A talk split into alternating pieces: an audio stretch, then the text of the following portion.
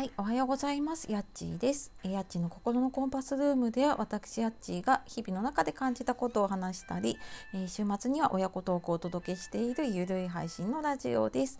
えー、本日もお聴きくださいましてありがとうございます。えー、今日は週週明けというのかな、祭日月曜日のね朝ですが、皆様いかがお過ごしでしょうか。えー、4連休の中の方だとねもう連休後半に入ってくるのかな、まあ、この連休はね結構お出かけされている方も多いではないでしょうかね。はいでまあ、うちはちょっと今子供が少し出かけたので、まあ、この間にちょっとサクッとラジオを撮ろうかなと思って、まあ、この辺がねあの音声コンテンツはすごく気軽にできるなと思っております。はいでああとあのコラボ会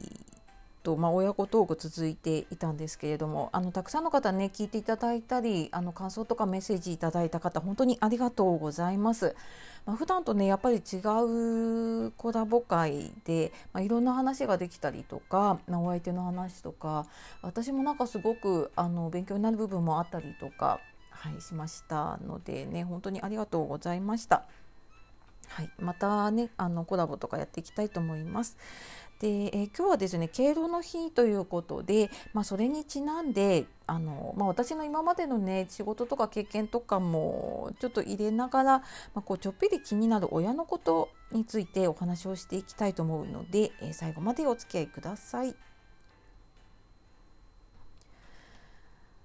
はいというわけで、えー、今日は敬老の日ということで、えー、まあ、どちらかというと私の本業というかですね あのずっとやってきた仕事にちなんだ話にはなるんですけれどもあの自分がねこう30代とか40代とかになってくると親のことが気になるなっていうことってありますか？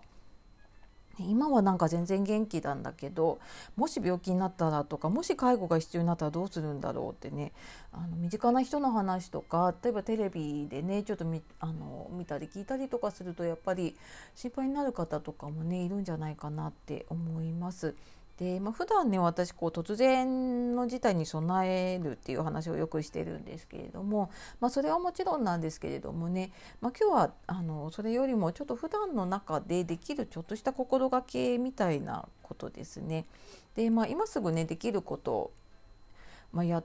ていくとしたら、ま、それはねちょっとした変化を書き留めるっていうことかなと思っています。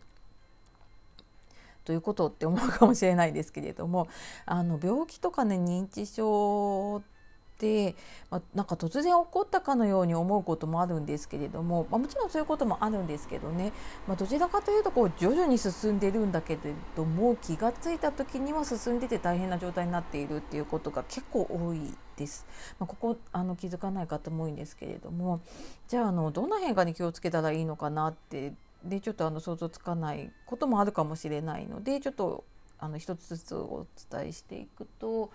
そうだなまずあの体調の変化が分かりやすいですよね。まあ、見た目にもそうだけれども、まあ、体重もそうだしあの、うんまあ、数値で分かるもの血圧高血圧ある方だったら血圧とかね糖尿ある方だったら血糖値とか、まあ、いろんな数値のそういう変化っていうのがうんなんか小さい変化だと分かりにくいんだけれどもなんかちょっと増え続けてるなとか、まあ、そんな変化だったりあとはあの体の方だと体の痛みとかあの今までできてた動作がねちょっとできなくなってきていることないかなっていうのとかですかね。うん、なんかよくやっぱり膝が痛いからねこう正座とかができないとかちょっと長く立ってられないとかちょっと歩く距離が短くなってきたとか、まあ、なんかそんなちょっと小さな変化に見えるんだけれども、まあ、なんかそこに実は、ね、裏側に何か病気だったりとかちょっと大きな体調の変化が隠れてることもねあったりします。であとまあその体調にもちょっと通じるんですけど、まあ、気分の変化っていうのかなあのどちらかというとこうちょっと気持ちの問題とかねあの政治的なことにもなるんですけどあの急に怒りっぽくなっちゃったりとか、まあ、逆にね急にすっごい落ち込むことが増えたりっていうことがあることがあります。で、まあ、これあのただ単にねそのなんていうのが精神的なものなんじゃないかとか神経的なものなんじゃないかとかって思われる方もいるんですけど逆にあのこれがねあの認知症のきっかけになっていたりとか、まあ、何かの病気のきっかけになっていたりということもあるのでなんかあれ前はこれなかったなって思うようなことがあったらねちょっとそこ注意がいるのかなって感じますね。であとまああのもしね一緒に食事をする機会があったりとか、まあ、あとちょっと聞けることがあった時にはね食事の量とか、うんと、食べるものが変わってないかとかかな。うん、あの一緒に食事をすると多分ねすぐ分かると思うんだけど食事の量増えたなとかあの急になんか食べる量減ったんじゃないかなとかあと今までこれ食べてたのになんか食べてないなとかね。あのなんか柔らかいものばっかり食べてんじゃないのとか。なんか今までご飯作ってたのに急に作らなくなったよねとか。でなんか久しぶりに会ったりとかするとなんかそんなちょっとしたことに気づくこともあるのかなって思います。で、まあ、これただ単にね病気だけじゃなくってね結構食事ってその入れ歯が実は合ってなかったんだとかあのえーまあ、ここの後にもちょっと関わってくるんですけれども、まあ、なんか動く量が減ってるから単純にもうお腹が空かなくて食べてなかったとかねで、まあ、運動不足になっていたとかっていうこともあったりするので、まあ、そういう食事の量とかねちょっと見てみるといいんじゃないかなっていうふうに思います。でまあ、その運動にもつながるんですけどねその出かける頻度っていうのかなあの回数が、うん、増えてるのか減ってるのか、まあ、変わらないのかっていうのもねちょっとバロメーターになったりします。なんか体調が悪くってちょっと出かけたくないんだよねっていうのが、まあ、もちろんねあの体調優れないこと増えてくるので、うん、あのそういうことあるんだけれどもそれがあまりにもちょっと続いていたりとかするとやっぱり出かけること自体が面倒になっていたり自分で何かこう出かける用意をしたりとかねするのがどこか大変になってることがあったりするんだと思うんですよね。まあ、もしくはその交通の手段だったりとかね、うん、何かでちょっと手助けが必要になっていることもあるかもしれないのでそういうのとかをちょっと見ていくとねあの変化気づくんじゃないかなと思います。で私もそうなんだけれどもやっぱり自分の親って短すぎるしその何て言うのかなずっと小さい時からの自分の中の親の姿っていうのが強烈に残っているので思い込みが大きくなっちゃうんですよね。なんかたまたまこうなんじゃないかとかまあまあなんか年だからしょうがないよなって自分の親に関するとねなんかそこがうーんなんか緩むというかでやっぱり身近な人ほど気づかないことがね多くなっちゃうなって思うんですね。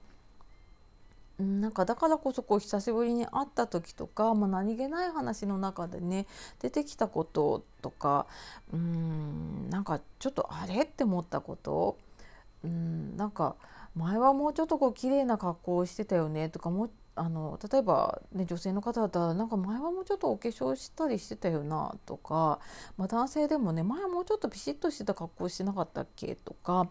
まあ、もちろんね年齢とともにはあるんだけれどもなんかそういう変化が、えー、後々になってねあそういえばなんかあの時からちょっと、あの、変化があったなって気づいたりすることがあるのでなんかそういうのをうんもうなんか改めて何かに書くっていうよりは本当手帳とかねノートとかそれちょっとしたのにねメモで書いておいたりすると結構後から役立つことがあったりします。でこれ逆に私その介護関係者だと あのいつ頃からこういうのありましたか？ってよく聞くことがあるんですね。でその時に「あそういえば」って言って何年か前の出来事を話されることとかもあったりするので、うん、なんかそういうちょっとしたことをやっぱ忘れちゃうのでね普段の生活忙しいと。なのでなんかそういうのをね書いておくと結構役立つんじゃないかなっていうふうに思います。でまあこれ本当ねあの多質な家族だからできることだし、うんまあ、なんかきっかけがないとねなかなかできないので、まあ、こんなちょっと敬老の日とかねそんなきっかけで、まあ、始めてみてもいいのかなと思ってそんなお話をさせていただきました。はいうんなんか私もやっぱりねあのあれなんか前こんなことで怒らなかったのになとかなんかこんなことこだわってることなかったのになってっってとかあなんかまた同じこと言ってるなってやっぱり親のことをねちょこちょこと観察してることがあります。であのあとね言った言葉とかをねよくあの私仕事とかだとねその介護の仕事をしていると言った言葉とかを書いておくと結構その時の情景を思い出せたりとかするので、うん、なんかあの孫の名前をこうこうこれこれこういう名前をこういうふうに間違えたとかねあのちっちゃなことなんだけれどもなんかねそういうのが結構あなんかあの時もそういえばそうだったなとか思ったりするのでなんかそんなことをちょっとやってみるといいかなと思ってお話をしてみました。はい、でちょっと今一気に喋ってきたので、まあ、できればちょっとこれなんかテキスト上にしてブログに、えー、載せられたらなと思うので載せられたら、えー、またちょっとこの、えー、と番組の詳細じゃないなトークの詳細とかねあのツイッターとかでまた、はい、アップしていきたいと思います。はいというわけで、えー、敬老の日の今日ですね、まあ、お出かけされる方もお出かけしている方もねいるのかなあの人がね結構増えてるみたいなのでね、まあ、気をつけてはい、あの渋滞とかもねあると思うので気をつけて出かけていきましょう。はい、というわけで、えー、今日久しぶりにね一人で喋ったのでなんか一気に喋ってしまいましたが最後まで聞いてくださいましてありがとうございました。では、えー、素敵な一日をお過ごしください、えー、夜勤の方お仕事の方今日も一日お疲れ様でした、えー、また次の配信でお会いできたら嬉しいです。今日もやっちがお届けしました。ありがとうございます。さようならまたね